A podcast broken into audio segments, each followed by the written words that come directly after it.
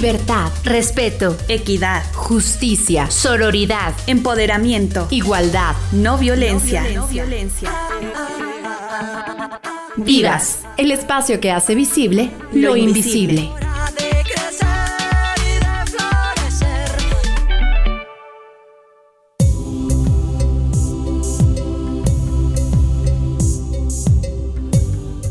Noches, bienvenidas y bienvenidos una vez más a este espacio dedicado a pues el compartir reflexiones, temáticas, acciones importantes y que además eh, pues están sustentadas en todos aquellos eh, pues movimientos sociales, preocupaciones y realidades que no solo en nuestro país, sino a nivel internacional, pues también se están dando. Esto es Vivas, eh, un programa que pretende sumar a la construcción de sociedades más respetuosas, justas y equitativas desde la perspectiva de género. Yo soy Katia Fuentes y ya desde este momento saludo y agradezco a todas las personas que hacen posible esta transmisión. Katia Soto nos apoya en la investigación, Carlos Cortés y Néstor Gutiérrez están a cargo de la realización. Y este lunes, pues me da muchísimo gusto saludar y recibir de nueva cuenta en este espacio a nuestra querida amiga Verónica Maza Bustamante. Ella es periodista, educadora sexual y conferencista, entre muchas otras labores. Y bueno, pues esta ocasión nos viene a platicar de la educación sexual justamente con perspectiva de género. Así que Vero, pues bienvenida, un gusto que nuevamente nos acompañes. ¿Cómo estás? Katia, pues muy contenta de poder saludarte, de estar nuevamente como comentas eh, aquí en Vivas y pues agradecida además con Uniradio por este espacio tan necesario y tan importante. Exactamente, la verdad es que estos temas son indispensable difundirlos al máximo porque aunque pudiera pensarse que ya es un tema que muchas personas tienen, a lo mejor no lo dominan como tal, pero por lo menos tienen cierta idea, la verdad es que nos damos cuenta que no es necesariamente así y sobre todo hacerlo llegar a las nuevas generaciones, a los adolescentes y las adolescentes para que desde eh, pues el despertar a lo mejor de su sexualidad cuenten con información eh, pues certera, información seria y además útil para eh, evitarse tantísimos problemas de los cuales ya estaremos platicando. Entonces, pero pues en primer lugar, ¿qué te parece si ayudamos a nuestra audiencia a comprender este término? ¿Qué es o cómo podemos nosotros ir definiendo la educación sexual? Sí, me parece un buen punto de partida, eh, además de un tema tan extenso. Fíjate, Katia, que yo partiría primero de la idea de lo que es la sexualidad, ¿no? Y lo voy a decir brevemente porque tiene tantas aristas y es tan, tan amplia eh, el, tan amplio el concepto de sexualidad que nos tomaría mucho tiempo. Pero digamos que em, la, sexualidad está relacionada no solo con lo genital o con nuestras prácticas eróticas, está relacionada en, en, realidad con quienes somos como seres humanos, con cómo nos percibimos, con cómo nos vivimos, con cómo nos mostramos a la sociedad y la sociedad nos mira. Tiene que ver también con el placer, con, con nuestra erótica, con el placer en pareja y en soledad, porque de pronto también pareciera que la sexualidad es algo que se vive solo con, con las parejas, ¿no? Y es, es algo intrínseco eh, en cada ser humano desde que está en el vientre materno y hasta que muere. Y pues todo esto se expresa de muchas formas, se expresa en nuestra vida cotidiana, pero también en cómo nos desarrollamos con nuestras familias, con nuestros amigos, en nuestra colectividad, cómo eh, nuestro entorno, llámese escuelas, gobiernos, medios de comunicación, religiones nos van también perfilando en toda esta idea que cada persona va teniendo de lo que es la sexualidad e integra también la salud sexual, ¿no? Que es este bienestar que fíjate Katia qué interesante, no solo es un bienestar físico, sino es un bienestar físico, pero también emocional y social relacionado con todo esto que te comento que es la sexualidad.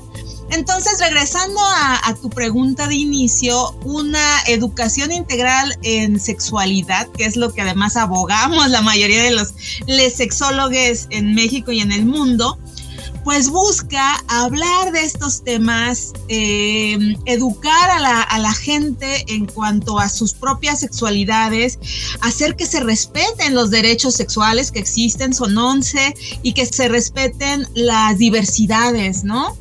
Entonces es, algo que integra muchas cosas y a muchas áreas de, la existencia, ¿no? Del ser cotidiano. Exactamente, y justo con toda esta integración, con toda esta interrelación de tantas áreas, de tantas esferas, bueno, pues podríamos entonces hablar a lo mejor de ciertos actores principales dentro de una sociedad que deberían de estar eh, pues completamente inmersos y sobre todo participativos de manera activa en la difusión y en el acercamiento de la educación sexual pues para todas las personas. Entonces, desde tu eh, propia experiencia, incluso como educadora sexual, eh, de primera mano, ¿quiénes deberían de estar proporcionándole esta información, digamos, a, los jóvenes, incluso desde la niñez, ¿no? Muchas personas piensan que a lo mejor cuando son eh, o somos pequeñitos en la primera infancia, etcétera, pues como que no son temas tan importantes o al contrario, ¿no?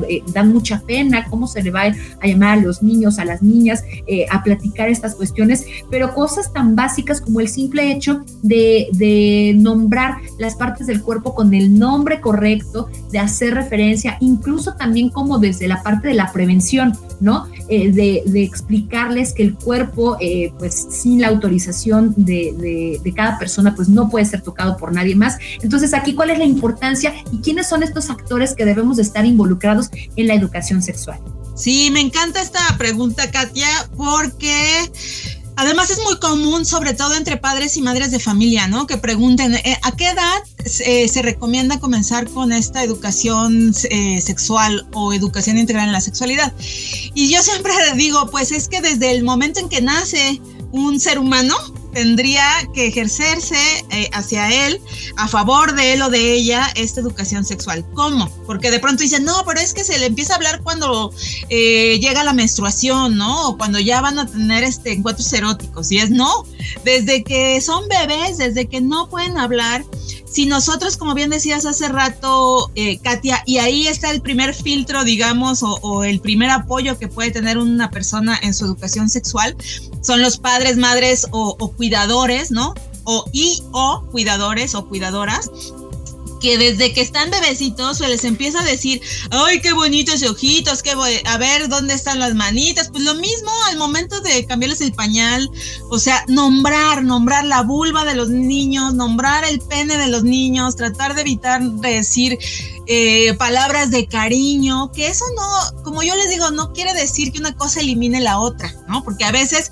ciertas palabras de cariño nos sirven como para acercarnos, ¿no? A, eso cuando somos más vergonzosos, pero que sepan que tiene nombre, ¿no? Que es vulva, ojo, no es vagina, es vulva, lo, que en este caso las mujeres, eh, nuestros genitales externos, eh, y el pene de los niños, los testículos, y empezar a nombrar y empezar a escucharles también, porque muchas veces la educación sexual tiene mucho que ver con escuchar la vivencia de, de les ¿no? De ver en qué fase están, de, de compartir con ellos las ideas y sabes qué, de quitarnos prejuicios, porque muchas veces nosotros sin querer, porque venimos de generaciones que han sido educadas con muy poca educación sexual, repetimos prejuicios como de que si eres niño no lloras, no puedes usar rosa, no puedes jugar con estas cosas, tienes que, ya están en kinder y ya queremos casarlos y tienes novia y quién te gusta, este, eh, o sea,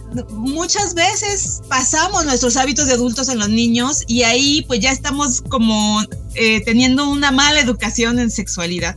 Ahora, los maestros, las escuelas, ¿no? Los, pedagogos y pedagogas también tienen su misión en poder estructurar eh, programas para que las escuelas participen en esta educación. Los gobiernos, por supuesto, tendrían que tener pues mientras más mejor programas eh, a favor de, los derechos sexuales, de la salud sexual, de la igualdad de género, eh, los medios de comunicación hacernos responsables de tener una información veraz, corroborada, ¿no? Eh, en fin. Entonces, ¿Cuándo empezamos? Cuando alguien nace. ¿Cuándo acabamos? Cuando se muere. ¿Quiénes estamos involucrados? Pues todos, todas y empezando por, por los papás, ¿no?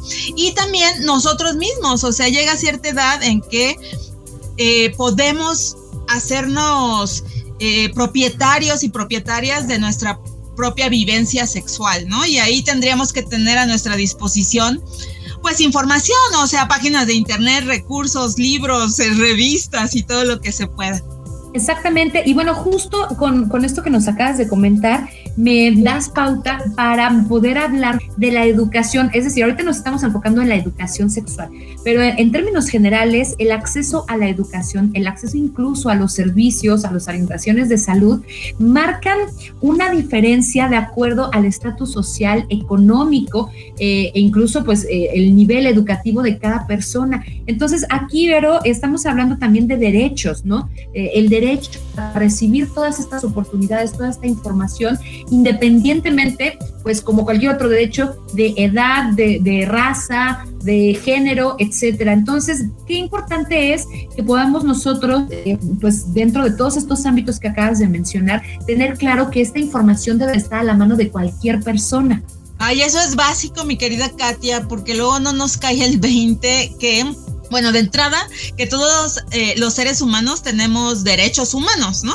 Eh, todos.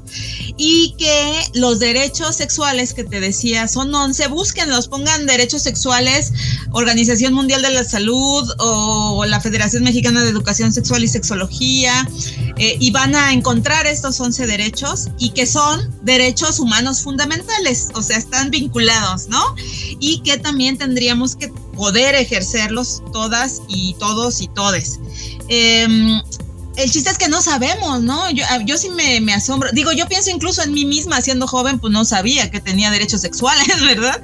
Y, y ahora veo que mucha gente tampoco lo sabe. Entonces me, me encanta que espacios como el tuyo y, otros que tenemos la fortuna de, de tener, pues empiecen o, mantengan esta discusión, esta este conversación abierta de decir, todos tenemos estos derechos sexuales que incluyen derechos fundamentales como decidir con quién nos queremos, eh, con quién queremos compartir la vida, ¿no? Nuestros afectos, nuestro cuerpo, el derecho a decidir sobre si queremos eh, reproducirnos o no, el derecho a vivir la orientación de género, que, sentimos que es nuestra orientación de género y lo mismo con las identidades, el derecho a recibir información de todas estas áreas. Entonces yo creo que es muy importante que se sepa que existen, que se conozcan y sobre todo que se ejerzan, ¿no? Yo creo que las nuevas generaciones, Katia, ya tú me dirás qué opinas, eh, están un poco más empoderados y empoderadas de, de ese tipo de información y ya están ejerciendo de una manera más obvia y directa pues eh, eh, estos derechos que tienen. Sí, definitivamente estamos eh, en un contexto en el que además ya no podemos frenar la, información, ¿no? Con el acceso que el Internet nos da a las redes sociales, es mucho más fácil que, pues por lo menos, se tenga la intención de conocer un poco más allá de lo que se nos ofrece a lo mejor de primera mano, pero es aquí la importancia y esta responsabilidad no solo de quienes ofrecemos la información, sino también de quienes la consumimos, de verificar que como tú lo decías, pues sea información veraz, seria, eh, incluso respetuosa, ¿no? Y que nos eh, invite justamente a ir conformando paradigmas, eh, pues en este margen de lo que queremos como sociedad, positivamente hablando, ¿no? Pero tenemos que hacer rapidísimo una breve pausa para al mismo tiempo invitar a nuestra audiencia a que se ponga en contacto con nosotros. Les recuerdo que tenemos disponible un número WhatsApp a través del cual nos pueden hacer llegar sus opiniones y la retroalimentación, la participación que, bueno, pues quieran que tomemos en cuenta a partir de esta charla que estamos teniendo en esta ocasión con Verónica Massa Bustamante, educadora sexual, periodista y conferencista. El tema de hoy es la educación sexual con perspectiva de género.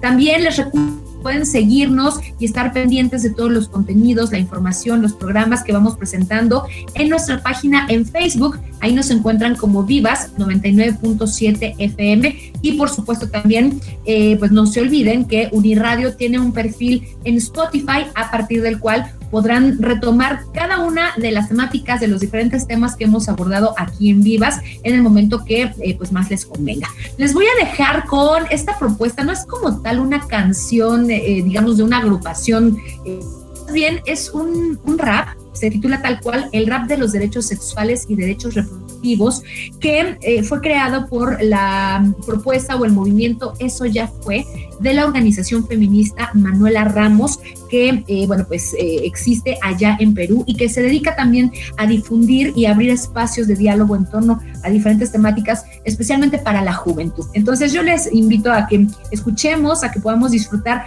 esta propuesta y enseguida regresamos para seguir platicando aquí en Vivas.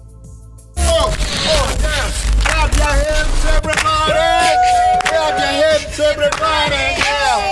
Y empezamos ahorita. Vamos a meterle en 3, 2, 1, tiempo. Soy hablar sobre la sexualidad a un especialista debo de consultar.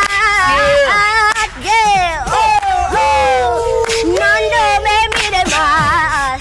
Solo me quiero informar. Educación, prevención, anticoncepción, sin discriminación. Wow, wow.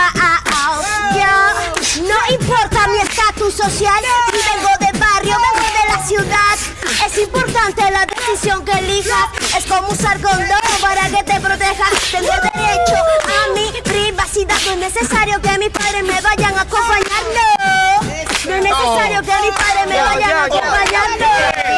No te preocupes, no importa la edad para que tú te eduques. Alza tu voz, busca la información que en el mundo de hoy precavido vale por dos.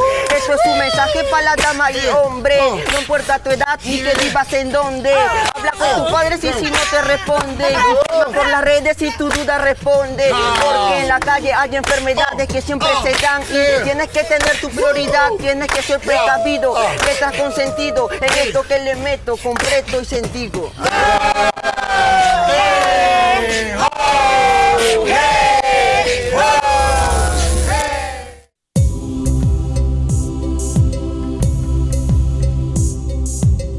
Seguimos con más aquí en Vivas. Esta noche nos acompaña Verónica Maza Bustamante. Ella es educadora sexual, periodista, conferencista y estamos platicando en esta ocasión acerca de la educación sexual con perspectiva de género. Ya en esta primera parte, Vero, pudimos pues hablar un poco acerca de lo que es la educación sexual, cómo se puede definir, la importancia quienes estamos eh, de cierta manera obligados a pues proporcionar esta información y ya hacemos este de la salud sexual, de educación sexual con los derechos tanto sexuales como reproductivos. Y entonces, al momento de estar bien informados, pues eh, tenemos una una especie como de, protección de arma, por lo menos, que nos permitirá hacer frente a problemáticas bien complejas como pueden ser, por ejemplo, eh, las enfermedades, obviamente de transmisión sexual, las problemáticas que esto genera, pero también otro tipo de problemáticas más complejas como pueden ser la violencia, como pueden ser ya posteriormente eh, decisiones que deberán tomarse como podría ser el aborto, entre muchas otras cuestiones. Entonces, eh, pero pues en primer lugar a mí me gustaría que pudiéramos platicar de eh, la, la, utilidad, ¿no? Lo necesario que es justamente contar con esta educación sexual y en qué ámbitos nos, nos compete o nos ayuda para eh, pues estar mejor preparados y evitar justamente este tipo de situaciones. Pues yo creo, Katia, que es básico tener información, tener educación en sexualidad, que sería un mundo muchísimo, muy diferente al que tenemos si la mayoría de los habitantes de este planeta tuviera acceso a esta educación. Porque a fin de cuentas volvemos a lo que comentábamos al inicio del programa, ¿no? Eh, si la sexualidad está vinculada con todas las dimensiones de la vivencia de un ser humano, con todos los personajes que van a estar alrededor de cada uno. Vivamos en una ciudad, vivamos en una zona rural, seamos de una etnia eh, específica, eh, vivamos en Europa, en América, en Asia. O sea, yo creo que todos los seres humanos, al ser seres sexuados y seres con una sexualidad, pues eh, tendríamos que tener ese derecho a una educación sexual que cambiaría todo, Katia. Como yo digo, seríamos, o sea, el objetivo de tener una buena salud sexual, decíamos, es acercarnos al bienestar. Y a fin de cuentas nos la pasamos media vida soñando con la felicidad, preguntándonos cómo alcanzo la felicidad, dónde está la felicidad, ¿no? Cuando en realidad, ¿qué es la felicidad?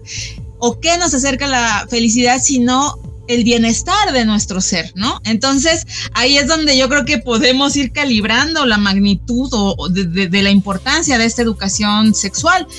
Y que además es una responsabilidad compartida, ¿no? Porque decíamos, pues, uno puede, eh, eh, y que sería la recomendación general, asumir su propia educación sexual, ¿no? Ya siendo adultos, adultas que, que pueden buscar información y todo esto, pero también responsabilizarnos por la educación de les pequeñes, sean nuestros o ajenos, y, y pues de, la gente en realidad, de nuestras comunidades, ¿no? Luego vivimos muy aislados, nomás andamos en chismes y andamos en cosas en vez de realmente enfocarnos en aclarar, desmitificar, quitar prejuicios, acercar al bienestar, porque eso va a retribuir de muchas maneras, ¿no? Entonces realmente es algo tan importante que tendría que ser eh, básico, ¿no? En todo el mundo.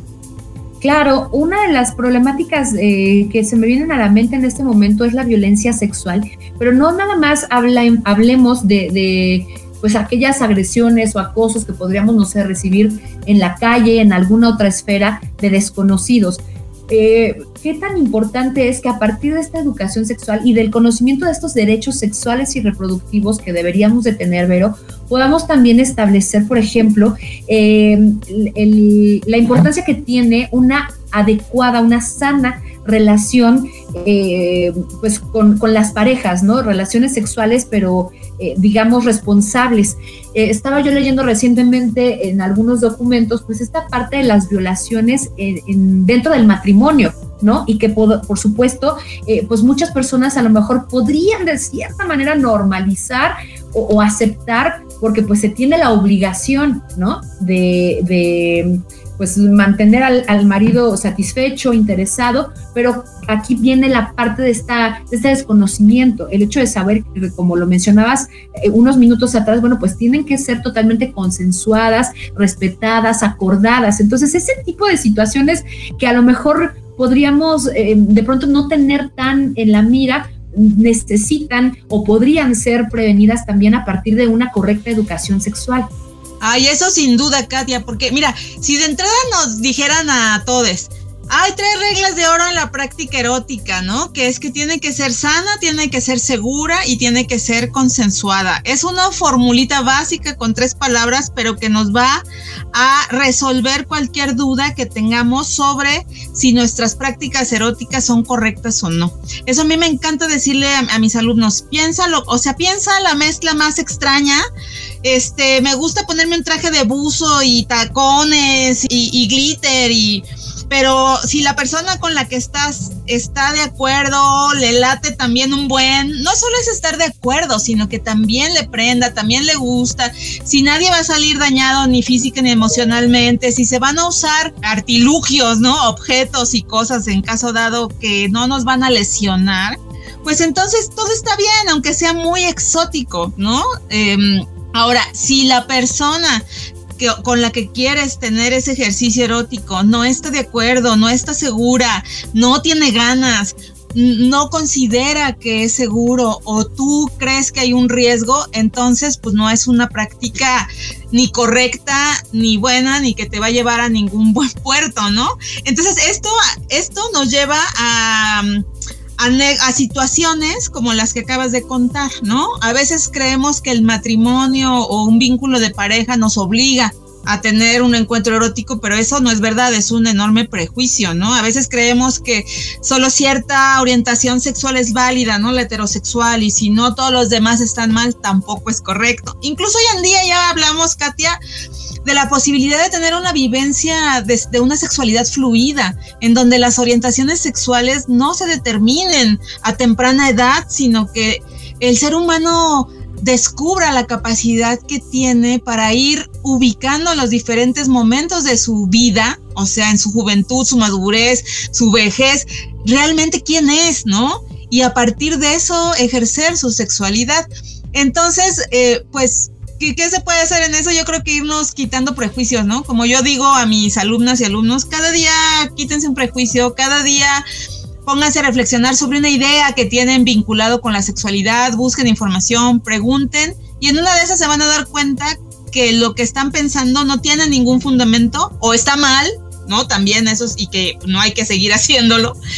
Em, y todo eso pues nos va a ir ayudando sobre todo a, tener este ejercicio pues, correcto y, sabroso de la sexualidad, porque a fin de cuentas la parte erótica es tan valiosa como las demás y tan importante, ¿no? Y, y uno de nuestros derechos sexuales justamente es el derecho al placer. Entonces todo está vinculado y no es tan complicado como pareciera, es cosa solo de, de mover tantito el chip y de informarnos. Definitivamente. Y bueno, pues ya para terminar, porque el tiempo ya nos está empezando a ser insuficiente, Vero, otro tema también, eh, pues muy álgido, que obviamente tiene tantas opiniones encontradas, pero que definitivamente también se desprende a lo mejor de un desconocimiento, de un cero o nulo o, muy escaso acercamiento a la educación sexual, es la parte también del aborto y aquí me gustaría ligarlo mucho en esta cuestión de la equidad. ¿No? Eh, la parte de las responsabilidades compartidas, el, hecho de conocer eh, pues los diferentes métodos anticonceptivos, el hecho de, eh, como tú lo mencionabas, ¿no? Estar bien ciertos de que la relación en la que me encuentro, pues es lo más equitativa posible y respetuosa. Además, ¿no? El hecho también de, pues, diferenciar estas cuestiones de, cuando, cuando se quiere tener un encuentro erótico, cuando no se quiere, eh, no nos estamos yendo ahorita a lo mejor a la parte tal cual de, de las eh, violaciones como tal que, bueno, pues mujeres o personas llegan a sufrir en un, con un desconocido, ¿no? Ahorita enfocándonos un poquito más en las cuestiones consensuadas y que de pronto tienen también algún embarazo no deseado, especialmente en las y los adolescentes, pues aquí también es fundamental retomar esta parte del acceso a la educación sexual y también la responsabilidad eh, pues, eh, digamos, de, de, las autoridades eh, en todos sentidos para proveer de estos espacios, de estos eh, lugares en donde se les pueda asesorar, brindar y proporcionar como tal algunas opciones de, métodos anticonceptivos, porque ahora con estas em, últimas semanas, ¿no? En donde ha estado muy en boga la cuestión del aborto, cuando eh, el sistema de justicia nacional, bueno, pues despenaliza, ¿no? Esta, esta parte de la justificación que se quería dar desde el momento de la concepción, etcétera, pues mucha gente empieza con esto, este ambiente Es que si, si no abre, ya sabes, estas cuestiones tan horrendas que se leen, ¿no? Si no abrieran las piernas, no sé qué, pero siempre enfocándonos en la mujer, en cómo la mujer tendría la responsabilidad de haber evitado un embarazo. Pero ¿qué pasa también con esta parte de, o esta responsabilidad y este acceso también a, la mm, educación sexual y sobre todo a las ventajas que esta educación y que estos derechos reproductivos establecen por parte de los hombres y en donde se podrían entonces eh, si, si, están en contra de este tipo de prácticas como podría ser el aborto, bueno, pues ya teniendo un conocimiento previo de todo eh, el equipamiento, digamos, de conocimientos y, de eh, pues anticonceptivos que se podrían utilizar, pero la cuestión que fuera más pareja, ¿no? Y en lugar de, ponernos unos contra otros, pues más bien eh, sumar en esta difusión de la educación sexual. Efectivamente coincido con, contigo, Katia, em, yo creo que venimos arrastrando ideas desde siglos atrás, o sea, no décadas, no, no, desde la historia de la humanidad. Eh, se han ido conformando ideas, hábitos, lógicas aparentes de vida que pues se ha ido confirmando con el paso de las décadas, de los siglos, ¿no? Eh, que ya no son operativas. Ah, hoy en día tenemos de nuestro lado, por un lado, la ciencia, ¿no? O sea, la sexología está muy vinculada con la ciencia en general, con el poder obtener información que antes no se, no se tenía, ¿no? Por ejemplo, si pensamos en sobre nuestro derecho a decidir en nuestro cuerpo las mujeres, ¿no? De si queremos interrumpir un embarazo por ciertos motivos, los que sea, personales, individuales o no. Ahora ya hay mucha información que nos ha hecho además eh, entender a plenitud qué pasa, por qué se está pidiendo este derecho, qué, qué, eh, qué papel tienen estas mujeres o todas las mujeres de nuestra capacidad de decidir. Y es, y sabes, la, eh, la, capacidad de decidir no solo tiene que ver con si queremos continuar o no un embarazo que ya está en curso, sino con si queremos o no ser madres, porque ya de entrada ese es el gran prejuicio, ¿no? De, de que las mujeres, nuestra función en este planeta y en esta vida es reproducirnos y si no, como que, ¿para qué? Y eso es un gran prejuicio. Entonces, Pues mira, podríamos sacar una enorme lista de, prejuicios. Em, a veces pensamos que las violencias sexuales son solo lo que nos pasa en la calle, no pensamos que hay eh, zonas indígenas, zonas rurales donde las mujeres son violadas diariamente, donde hay em, eh, en África, en lugares eh, en el continente donde se sigue practicando la mutilación genital. O sea, en realidad hay muchas prácticas todavía que nos hacen mucho daño, que venimos arrastrando desde el tiempo muchísimo tiempo atrás. Y que entonces ahí pues más bien sería si queremos salir de este ciclo de destrucción, porque eso es, ¿no? Que nos destruyen a los seres humanos, pues informarnos, ver qué dice la ciencia. Eso no quita que olvidemos nuestra parte espiritual, pero la educación sexual integral pues, tiene que ser laica, ¿no? Y el gobierno, como decías hace rato, tiene que asumir su papel como regulador, como generador de leyes que pues respeten los derechos humanos, que respeten los derechos sexuales. Y si entre de todos en un mundo utópico respetamos además el derecho ajeno, pues yo creo que tendríamos una mejor sociedad. Y mira, insisto, insisto, insistiré, piénsenlo de verdad, no es tan difícil, no es tan complicado, simplemente se trata en, de entrada, pues no estar fijándose más en la vida ajena, ¿no? Sino concentrarse en la propia, en entender nosotros qué onda con la vida y ya lo que las demás personas quieran hacer es su decisión y por eso hay leyes y por eso hay ciencia y entonces pues creo que nos podemos quitar unas cuantas pelusas que nos atoran la garganta normalmente o el cerebro, ¿no? Definitivamente. Pues eh, con esto tendríamos que despedirnos, pero te agradecemos como siempre de manera eh, muy especial que nos compartas toda esta visión, que además eh, pues nos ayudes, ¿no? A proporcionar esta información y sobre todo a seguir estableciendo estas charlas y estas reflexiones. Muchísimas gracias a Verónica Maza Bustamante por habernos acompañado en esta ocasión. Un gusto para mí, Katia, como siempre, gracias por el espacio. Hasta la próxima. Y nosotros también tenemos que despedirnos. Agradecemos a Katia Soto, quien nos apoya en la investigación, a Carlos Cortés y a Néstor Gutiérrez en la realización. Yo soy Katia Fuentes, por supuesto, agradezco a todas y a todos ustedes que nos acompañen nuevamente aquí en Vivas. Les espero el próximo lunes en punto de las 9 de la noche y en cualquier momento un saludo y también un agradecimiento a quien nos sigue y nos escucha a través de Spotify. Pásenla muy bien y hasta la próxima. Porque 30 minutos no son suficientes para hacer la diferencia.